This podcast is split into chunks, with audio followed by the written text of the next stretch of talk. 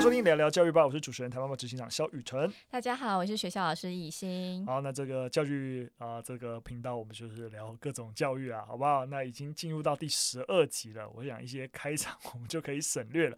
那到底最近有什么新鲜的教育事？有请以欣跟我们做一点分享啊。最近就是呃学测放榜后的、啊、对，就是要面试考级，对，所以在法务处就看到。各种焦头烂额的学生，对，就是满满的学生在跟专访师约，而且他们很可爱，他们还用那个 Google 的日历，就是跟他约、哦、时间，对对，所以他一每天早上打开，先看那个日历，先看今天有几个学生来约，哦、对，然后因为相对就是处理非常多就是生涯选择嘛，我到底可以填什么样的分数的学校啊？然后我到底要选校还是我到底要、哦、对？这些问题不都大同大同小异吗？对，但每年都会上演一样的戏嘛。对啊，对。所以每到这个时候，我就觉得，就我们学校两位专访老师超级辛苦，哦、他们就是你知道，就是很像是那个演唱会，然后大家都排队跟他约时间。了解。对，我一直都觉得啊，辅导室人力真的很不够啊，就是因为说实在的，因为学生啊，包含心理智商啊，到到未来升学啊，各其实各式各样，其实就是都是跟辅导室。有关对，那这些专辅老师是没有不用不用上课的，不用呃，基本上不用授课，呃、对。但是他其实平常如果不是考绩，就是他要处理各种学生的这种误谈，呃、对学生的呃在学校的学习表现啊状况啊，其实我觉得跟学校的专辅老师其实最最密切，懂对。在谈这些事情，因为可是像如果要考绩发生的话，那那些个案处理其实都会搁置嘛，对，就会蛮爆炸的，啊、就是对，他们就是时间真的会非常不够。对啊，所以我觉得回到像我们上一集在聊的，就是说啊、呃，如果我们对于学生去了解未来，或是做比较长期的一些未来评估啊跟规划，能够早点开始协助学生，或是及早让孩子开始意识到这个问题，可能老师在。很前期就就已经有开始失利了，所以以至于不会说到考试完之后很密集的要来解决这个适性发展的需求。可是我觉得有个问题，其实很多数学生他还没有看到分数前，他们完全没有意识感，他们就觉得我就是要上。台大、啊，我就是要上清大，结果分数出来，感觉良好。老师，为什么我只能填学电？然后你知道，我看我们方老师还要很辛苦，说你现在感觉非常的焦虑是吧？然后我心里 always 就想说，如果是我就说你给我滚，你考这个分数还要跟我说你要上什么？对，但是他们的就很有耐心的。去从他们的对话中找到他担心的点，嗯，对，我真的很佩服他们。说实在，因为我好几次我就很想暴怒，我就觉得你们给我滚，你们给我滚。我不知道有，你刚才讲这件事情，我突然想到一个那个，反正有。在业界有有一些做电影行销的前辈跟我分享一件事情，他就说，因为他们做电影的发行跟行销嘛，就会有很多就是拍电影的导演，然后要找他合作，然后请他们帮忙行销他的电影。然后他就说，所有来找他的导演都都觉得他们票房破亿，哦、这电影一定票房破亿了。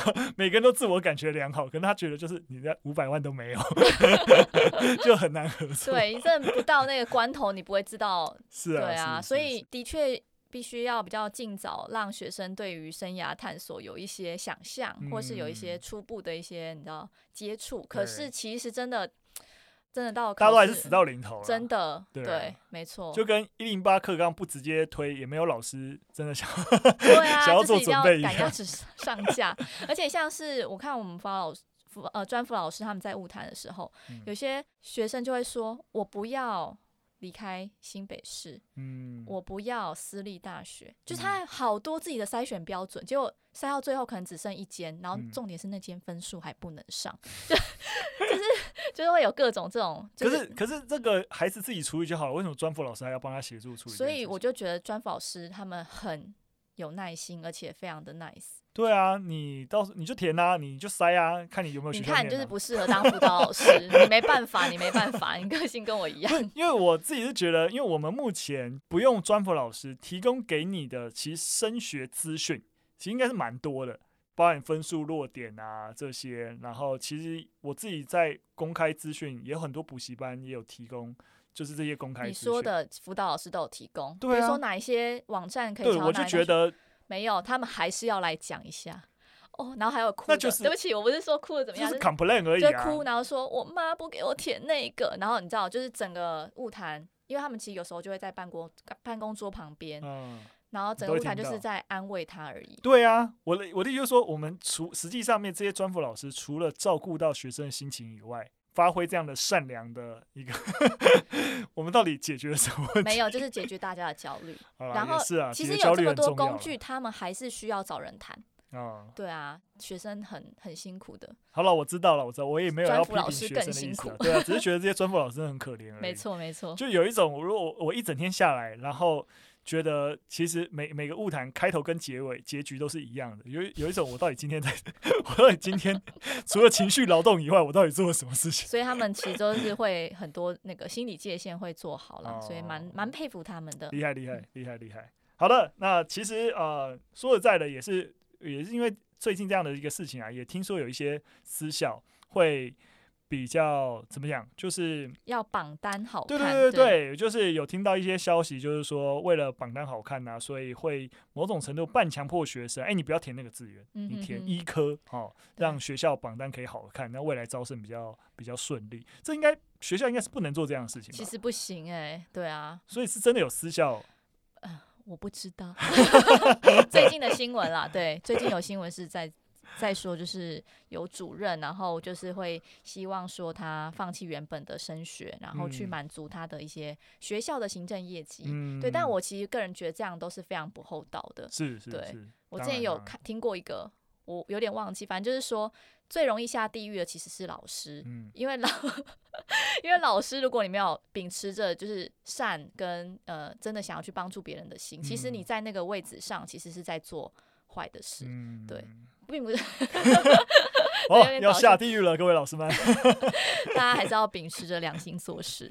是啊，是啊，是啊。不过我自己像我自己的自己就觉得，就是说有些时候秉持秉持秉持良心做事还不够。就是呃，尤其在面对升学这件事情啊，我我之前也有也有分享，就是我我很焦虑的一种，就是呃，这老师们太过有爱。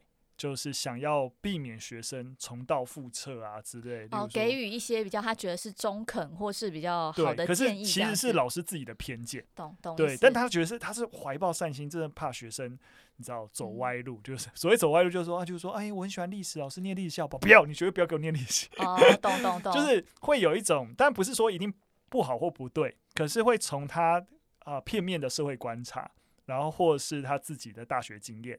然后要给予，其实现代学生升大学或是在面对职场，跟你当时候的环境可能落差非常大，甚至多数的老师其实是你，你几乎可能师范体系出来的，你甚至一毕业又进入学校，其实你这辈子都在学校里面。其实这个社会职场发生了一个变化，你其实你不见得真的这么的能够洞察，至于能够给予学生意见。可是我觉得很多老师其实其实心地都很善良，好为人师，所以当学生有惶恐的时候，就会。直接给予意见，因为说实在的，是像学生在那个时候惶恐啊，并不是只会去辅老师啊、呃、找老师，他也会找自己的科任老师、找自己的导师求救。对，所以我也经常看到各种老师会给予学生各种我听起来就觉得很不 OK 的建议。懂你意思？但我个人是完全不想要去左右学生的任何选择。没错，因为我觉得那就是他自己人生选择。但如果他真的的确有疑问，比如说像有学生会来问我说：“老师，历史系在念什么？”哎，对，我可能就分享。历史系比较客观的啦，对对对，对。我觉得分享资讯是 OK 的，没错没错，对对对，但你不要跟他跟他说念这个资讯未来怎样，那未来念这个资讯未来一定如何如何，就这种我觉得这种建议或是那种带有你知道命令型的一些资讯，真的要要要要要少给啦。我弟弟之前啊，就是他反正他可以念到医科。但是他对心理系非常非常有兴趣，嗯、所以他那时候就是排除众人的这个，就是给他的压力，他就是一定要念台大心理。嗯，对。然后嗯，超夸张的，他们导师打电话来，我妈跟他讲了好久，我爸跟他说好走的路不走，走这个歪七扭八的路，甚至我舅舅还找了他中正心理系的教授打电话到我们家来跟他讲说心理系非常不 OK。然后我觉得我弟很强哦，他竟然坚持，他说。我学呃，我我上大学是为了学习我想要得到的知识，嗯、我不想要这么早我就决定我以后就是要当医生。嗯，然后他就跟我妈讲一个我觉得很感人的话，他说：“妈妈，你最担心什么？”然后我妈就说：“我担心你之后没有工作，因为心理系感觉就是路途会非常的坎坷，这样。你除非你去美国念大学，然后回来当教授，然后这这段路又很长。我我我我弟就跟他说：我这么会考试。”你不用担心，我就去考公务员就好了。嗯、然后我妈就突然觉得说：“哎、欸，对，好有道理哦。”对，然后所以她后来就让我弟去念对心理系。我觉得真的是一个很会向上管理的孩子。可是老实说，我真的觉得所有的孩子都应该具备这样的能力。对，他就是一他一句话就点破我妈担心的那个点，嗯、然后就去沟通、啊。这就是一个谈判的重点啊，就是说你你谈判的目的是要找到共识。你要找到共识，你必须要能够知道说双方最在意的东西是什么。那我们怎么样能够去推进那个共识的凝聚？哎、欸，很聪明哎。对啊，所以我觉得不容易啦。所以他念心理是很棒啊，因为看他很洞察人心。对，真的蛮好的，蛮好的。懂我妈的点。对对对，因为老实说呃有点岔题，不过我真的为什么觉得所有孩子都需要学，就是因为你知道很多时候。你你我们很难怪孩子叛逆，对不对？因为说实在，的确这个社会啊、学校啊，或是啊家长，其实都呃，我们还是会加诸很很多家庭还是加诸很多期待给这孩子，但孩这这些东西不是孩子要的时候，他的他最后就是用我就是什么都不要来做一个反抗，对。那当然在这些家长看来就是叛逆，可是我必须要说，就是真的处在叛逆的这些孩子心里也不好受，没错，就是我我我要反抗你，可是。我我可能对于怎么样真的要怎么样怎么样达成一个和解，或者是在让自己的生活真的变好，而不是每天在处于这样的对抗，其实是呃怀抱焦虑的。对，所以为什么我说我觉得孩子如果能够学习一些向上管理的技巧，蛮好的。就是 我觉得我们还是要认清，我们自己是学生时候，我们还是要认清一个事实，就是我们资源是爸妈给的，所以他对我们有期待，合理。对不对？对，可是我们如何在就是就跟我们创业一样嘛，就是如果有有投资人给我们一笔钱，对我们有期待也是合理嘛？可是我们的目标应该是一致的嘛，就像公司要变好，那才可以帮你赚大钱，然后我也能够活下来，然后完成我想做的事情。所以爸妈逻辑一样，如果你把爸妈教养小孩跟投资人投资台湾吧，这逻辑是一致嘛，对不对？爸妈愿意啊、栽培小孩，就希望小孩变好嘛，那你自己也想要自己变好嘛，这代表说我们的终极目标都一致。既然终极目标一致，一定有办法找到共识，像你弟那样，对不对？不行，我觉得你刚刚那个理论我不能接受。你教养小孩不是像那个公司投资这个概念，其实就是，可是你就是想要孩子变好啊，不是？对，但是你不应该用那种投资的角度去讲。不行，这个我只打个比方，我打个比方，这个比方很烂，真的吗？我觉得孩子他就是一个生命，你要尊重他。那你当然你有你自己的期待，但是你那个期待并不能去左右孩子啊。我觉得应该说，每个师长或是父母都要一个态度，是他就是一个个体。我们把他带到这个，我我我懂你意思啊。我我我觉得这个这件事情是分两个层次。我觉得我们如果身为啊，我我觉得我们的我们沟通的对象是家长跟老师的时候，我们就要告诉你要尊重孩子啊，适性发展。但我现在说，如果沟通的是学生，就是我我如果出去跟学生演讲，我也会大概讲同样的立场，就是说。我们我们当然希望家长环境改变，对对对，学校体制改变。但当现状就是如此的时候，你你能怎么办？你你怎样有一个好的沟通技巧？因为别人如果不把我当成一个个体或生命的话，对啊对啊对啊，对我们当然期待我我我去跟你爸妈沟通，他必须要尊重你。但他现在就是你你你就是没办法跟他爸妈沟通，你只能跟孩子沟通。那你要给孩子一些。解决这个问题的方法，策略，对对对对对对，因为现状已经如此了，这世界就对他如此的不友善。你要那么惨吧？你要如何让他有机会找到自己夹缝中求生存的路径？哎，有时候就是要一些向上管理的。最近儿童节刚过，好，好了，我们废话太多了，好，我们就直接往下，我们啊，直接正进入正题啊来进入到我们第一则新闻。没错，就是儿童节刚过了，那来谈一些比较。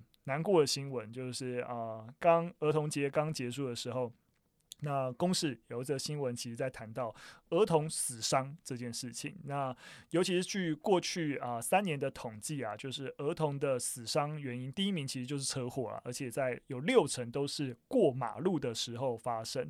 那据交通部的统计啊啊，其实尤其像台北市，其实呃，其实交通部。都有做蛮完整的交通交通统计的。大家其实去查交通部，然后道路交通事故的统计，你就可以找到数据分析。他就有提到啊，在过去三年，十二岁以下儿童行人在道路发生交通意外，占儿童所有交通事故的十八趴。那其中有六成是因为过马路而发生车祸意外。其实我觉得我们蛮常看到类似的。一些影片呢，就是车子的那些行车记录器的画面，然后开一开，然后小朋友冲出来，然后砰，然后就撞飞，咚咚，很可怕，很很常看到。对，我连我我我自己都在路上开车的时候都有看过一次，就是我开在路上，然后小朋友就突然出来，小朋友突然冲出来，然后还好是我前面有辆摩托车，为了闪那个小朋友，整个累残出去，他就一他就他冲出来冲出来，他就他就整个。要闪那个小朋友，他整个摔那个摩托车摔翻天，然后那个小朋友就若无其事的转头就回家。我靠，你造成的，你给我转头回家，真的没有意识到。对，可是我觉得的确就是小朋友这个爱冲爱爱跑的状况，真的是啊、呃，就是真真的是一个问题啦。啊，不过我我自己是觉得，刚刚就这个新闻来说，我其实对于一个数据其实是蛮蛮在意的，因为他提到十二岁以下儿童行人占。交通安全事故十八趴，其实，在那个新闻里面很强调这十八趴，然后好像就是呃，我说，我以为是那个公交人员的十八趴，对，他就觉得好像这十八趴很严重，尤当然，尤其是对比，就是例如说青少年啊、成人啊，那其实呃，儿童因为呃，呃因为行人的事故的比例是蛮高的，但是。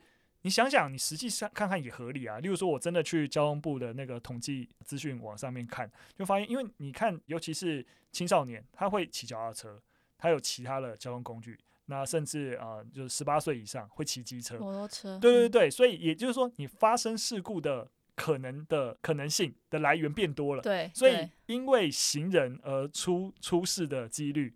自然，那个比例自然会降低。那你十二岁以下啊，你是能够有什么 交通的行动能力？你要么就走路，要么就搭车嘛，对不对？所以相对来说，你没有自驾的可能性，所以你的比例自然高。其实我我自己是觉得十八趴这个数字的确，我自己是觉得没什么重要啦。因为呃，你去看去年的整体的，就是二零二一年儿童的。因为交通意外的死伤人数其实是比起二零二零年还要低了一千多人，哦，降低了，其实是降低的，对。但是你真的如果再去看。在前一年的变化，其实二零二零年跟二零一九年相比是增加的，所以有可能去年是因为疫情的关系，大家不出门了，对，对，有可能这个因素啊，就不知道，对对对，还只有看到统计数字，没有去做进一步的一个查证，所以的确我们可能还是要进一步去探究呃儿童的交通事故的一个死伤，可能还是要多多去关注啦。那其实新闻里面有提到一些方法，我我是觉得还不错，例如说他有提到，如果你在行经马路的时候要牵儿童，不要牵手。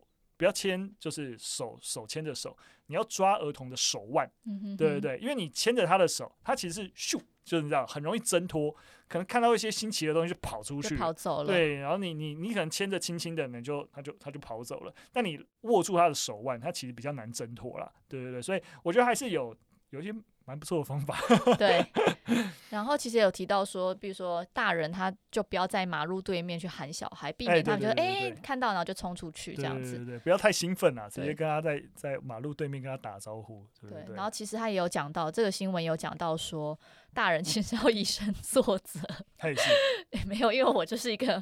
是需要去上交通安全课的人，所以我觉得我没办法以身作则，我应该要去上一下这个交通安全的。哎、欸，真的，我我才我上个周末就是去去餐厅吃饭的时候，才听到隔壁桌的爸妈跟小朋友说：“你刚才干嘛不赶快过？就是没有车就赶快过啊！”小朋友说：“红灯呢，又没有车。” 我整个听到傻眼，就爸妈竟然因为。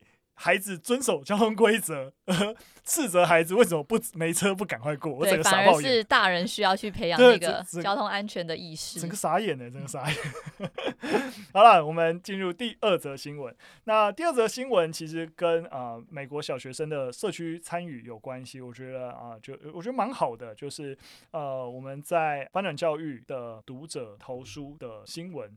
也不算新闻啦，就是有提到美国，他们算是小学生变身社区的张老师啊，然后一小时内就涌进了破万通的一个电话。张老师指的就是有点是辅导热线，哎，对对对对对，辅导热线，去打电话去跟他说说自己的烦恼，这样。没错没错没错没错，就是你心情不好的时候啊，就拨打这个专线哈，那你就可以听到加州希尔兹堡的小城小学的小朋友他给你的鼓励跟一些人生建议哦，小学生给你的人生建议，例如说他可以告诉你说，你可以捶你的枕头，趴在上面哭一哭，或者是说，哎，去拿你的钱包买双喜欢的鞋，再买一份冰淇淋吃，是蛮舒压的。真的，这建议蛮好。没有，我觉得光听到小孩的声音就很舒压。哎，没错，就很疗愈，对对，对，或是他叫你说，哎，吃片饼干吧，哦、对对对，真的是好哲学的那个回应哦，蛮好的。对，那我我觉得这个这个计划呢，是源自于啊，他们学校的美术老师马丁，他就想到，最近因为疫情已经进入第三年，其实大人小孩都因为防疫的关系，其实压力很很大，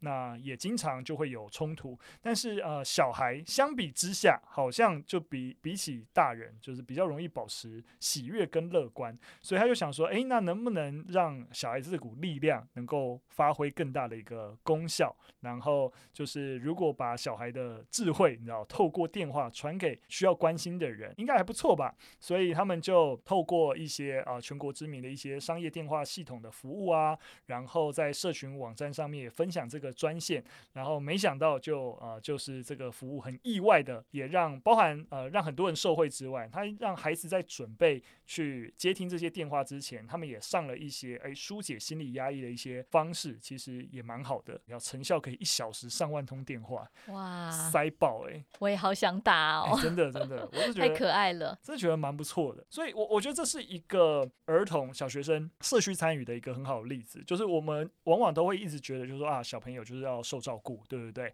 但是他们其实是有机会为社区或为这个社会有些贡献的。可以当给予者，对对对。对对，而且甚至真的是他们在这个给予的过程当中，小孩子的成长也还才会更快。所以其实说实在，我觉得台湾其实看待儿童教养的一些思维，其实真的需要改变啊。那尤其是像儿童在儿童事务的参与权，其实也是儿童的基本权利。其实联合国的儿童权利公约里面第十四条就已经说明了，就儿童他在任何只要影响到自身的事项，都有表达意见的权利。对，所以成年人是应该要依照儿童的年龄及成熟程度去。对他们的意见给予应有的一个重视，但这个参与权其实指他跟他有关的事物，然后社区参与其实是他们在参与公共事务，有一点点落差，可是都是我们如何让儿童其实即使在这个年纪，其实更能够更好的参与社会跟表达权利这件事情，其实是要重视的。对啊，我觉得在华人社会里面 就比较难去看到孩子这样子的独特。其实我一直很喜欢跟小孩子相处的原因，是因为我觉得他们眼中看到的世界就是很不一样。是有些人就说：“哎，你今天生了小孩，其实就是你再重温一次你童年的任何经验，比如说去动物园，然后看到，如果平常我们去动物园看到那个长颈鹿，就哦长颈鹿，可是小朋友就哇是什么啊？然后你就会觉得哇。”这个这件事情很新奇，然后你好像也是在重新再找到看这个世界的眼光，嗯，对，所以我觉得就是跟小孩子交流很有趣的一点是，他不只是教大人如何看见小孩，其实就是也是在让小孩知道他如何看见自己的想法，嗯，然后你也可以透过孩子的眼睛去看到长久以来忽视的一些。眉眉嘎嘎一些小事，然后其实这些小事都是很哲学吧，我觉得。例如说，就是像我觉得小朋友很爱问说，死掉是什么感觉？人为什么要活着？活着是什么？就是像这种童言童语，你会觉得。像如果比较权威式的家长就说不要再问为什么了，可是其实你去深思小朋友他们有的好奇，其实就很哲学。嗯，他其实就是蒙特梭利，他就是有说过儿童就是天生的哲学家，所以他们的回应跟对答，其实某种程度也可以在点醒我们。嗯，汲汲营营忙碌的生活当中，其实有一些东西是我们忘记去看见的。嗯，所以之前我看过一本书，我觉得很棒，就是小朋友写的。那本书是一个六岁小朋友写的，那他就说，很多人都一直问他说将来想当什么，然后那个小朋友说，我回答我想当自己，因为我觉得世界上大家都当自己才是正确的。然后你看完就会觉得好哲学，但其实真的是一个六岁小孩讲出来的话，嗯，对，然后重新检视自己，对，对，我觉得跟小朋友相处就是有这种感觉，催生。大家赶快生。有，我前阵子刚好就是跟呃，就是朋友的小孩相处，小朋友我觉得哇很可爱，就是两岁左右，他就是处在一个社会学习的一个过程，但是他还太小了，不太会，还没有到一个会问问题的年纪，嗯、还在一个不要不要的年纪。两岁吗？对对对对，两岁，什么都不要的年纪，对对对对。可是他就是你就可以看得出来，哎，即使他说不要，也都有很多层次的意涵。有些时候他的不要是要的意思，有些时候不要是真的不要。反正他都用不要来表达他的情绪。那你知道为什么他们一直要讲不要吗？不知道。因为就是大概这个年纪的小孩是开始有自我意识的时候，所以他们透过讲不要来告诉大家是我可以有自己的想法。哦，对，所以不要像我弟在教教他的小孩，其实他在讲不要的时候，他就会很有耐心的一直跟他讲为什么为什么。对，然后他才知道说哦，不是真的讲不要，而是他其实在表达。对对对对对，对他其实在表达没错没错，就是发现原来他的不要有有一些不同层次的意涵。对对对，然后你就是要再去跟他。在细问，对对对但就是要很有耐心，对，而且还看到他，他有试着在接触这个社会，在学习。例如说，我们我们在笑的时候，他可能不知道发生什么事情，但看到我们所有人都在笑的时候，就跟着在笑，嗯就觉得哇，好可爱。想生了吗？没有，再看看。好的，我们进入最后一则新闻。哎，又跟家庭教育有关，对，又跟家庭教育有关，爱小孩。没错，今年二月的时候，那 BBC News 有一个就是有一个新闻，其实在谈一个研究啦，就是在谈家庭教育的一个研究。这个研究里面在谈，就是说，诶，父母偏爱孩子，真的是一件坏事吗？我想我们直觉都会觉得是坏事啊，就是要公平，要公平，对对对，对，这是很多手心手背都是肉啊，这是很多家长的一个课题，然后也希望自己努力。我我看到这个新闻的时候，我刚好立刻想到，就是我不知道你有没有看《Rick and Morty》，一个美国的卡通影集，那里面其实就是他他其实核心在讲一个爷爷跟、哦、跟爷爷的故事嘛，一个孙子，对，他爷爷就是一个。很搞怪的人，很爱做实验那个，没错。然后他呃，他们家里面妈妈有，其实呃有妈妈跟爸爸，那爸爸先不用理他。然后有两个小孩，一个姐姐，一个弟弟。然后弟弟就是 Morty。然后反正有一个情节就是啊、呃，就是 Morty 跟他姐姐，然后被啊、呃、外星人抓住。然后外星人问他妈妈说，就是我要杀掉其中一个小孩，我会放掉一个小孩，那你要留谁？对，我一定会杀掉一个，在很短时间要他妈妈做出选择。然后结果他妈妈选了姐姐。就是要让弟弟死的意思，嗯，对。然后当然在讲完这个瞬间，然后他爷爷就出来，呃，Ricky 就救了他们。可是自此之后，他跟他儿子之间就陷入了一点嫌隙，对，因为原来妈妈没有没有要救我，就是他要救姐姐，对对对。然后刚刚立刻就想到这件事情，我觉得为什么我们会觉得？不偏心是重要的，或者是家长的痛苦就在这边。你可以想象，就是如果遇到这种极端情，就跟妈妈跟女朋友掉水里要救谁，对，我刚刚就想到这个，有点有点类似，就是一件一个很可怕的事情。那又又是自己小孩的时候，其实是一个蛮痛苦的抉择。不过这篇研究要拯救大家。他要告诉你，其实偏心是没有关系的。那研究表明啊，就是许多的父母其实都有偏爱的孩子啊，不论他们是否承认。在英国，那高达七十四趴的母亲和七十趴的父亲都对就是一个孩子表现出偏爱，所以这是人之常情。他其实要跟你讲的意思。然后，不过他要跟你讲是，你也不用内疚啦，因为这是正常的，因为。通常表现出这种偏爱，会对孩子的自我价值感产生很久的影响，这是我们知道。所以我们知道说，其实多数的爸妈都会偏爱孩子啦，这是这是我们可以想象的。但是其实大家也不用担心啊，因为也有证据表明，除非你的偏心让那个不受关注的孩子待遇非常的极端，非常的一个恶劣，不然的话。多数的孩子并不会因为自己是不受欢迎的孩子而受到影响，就他们并不会影响他们的一个成长。而且事实上，孩子们可能根本不知道父母比较喜欢谁。有研究显示啊，孩子们在超过百分之六十的情况下，错误的判断谁才是最受喜欢的孩子。所以其实小孩子不太知道爸妈比较偏心或偏爱谁，就是他们可能会有一些错误错误的认知，就例如说会觉得啊，爸爸妈妈比较喜欢 baby。对，或者说啊，爸爸妈妈比较喜欢最大的孩子之类，就是他们可能会有一个出于他们的直觉做出的判断，可是其实爸妈可能最最爱你之类哦，你可能误会，就是他们其实没办法正确的判断爸妈偏爱，偏心。当然，像刚才也讲，如果你很极端，你摆明就要让一个孩子去死，然后。如果你的待遇非常极端，那当然谁都看得出来。可是正常多数的一个父母，你你不用太过在意，因为自己有偏爱而内疚。对，因为这是一定的，而你多半一定还是两个都爱，所以有偏偏心的行为，呃，难免。那不用内疚的原因是因为小朋友也看不出来，懂意思。但其实，对对对，其实我自己的个人经验会觉得。呃，我比如说我，我觉得我妈妈比较爱姐姐，是。我我小时候这样想，嗯，然后但长大之后就发现其实不是这样，原因是因为我跟我妈妈个性很像，所以我们遇到的争执点就会非常多，我们很常互相对骂，嗯、就是。沟通啦，沟通对，但是我姐姐就很乖，所以她我妈就会觉得哦，她我我就会觉得他们比较少吵。吵架，所以他比较喜欢我姐姐，嗯、但其实就没有反思，是我个性跟他很像，嗯、所以其实或许就是很多孩子他会比较偏爱某个孩子，也是因为他跟他的个性啊，或是他们磨合是比较少的，嗯、对，不用需要花到这么多的张力去处理两个人相处之间的问题。嗯、可是你知道吗？很有可能在你姐姐看起来，就是妈妈就是。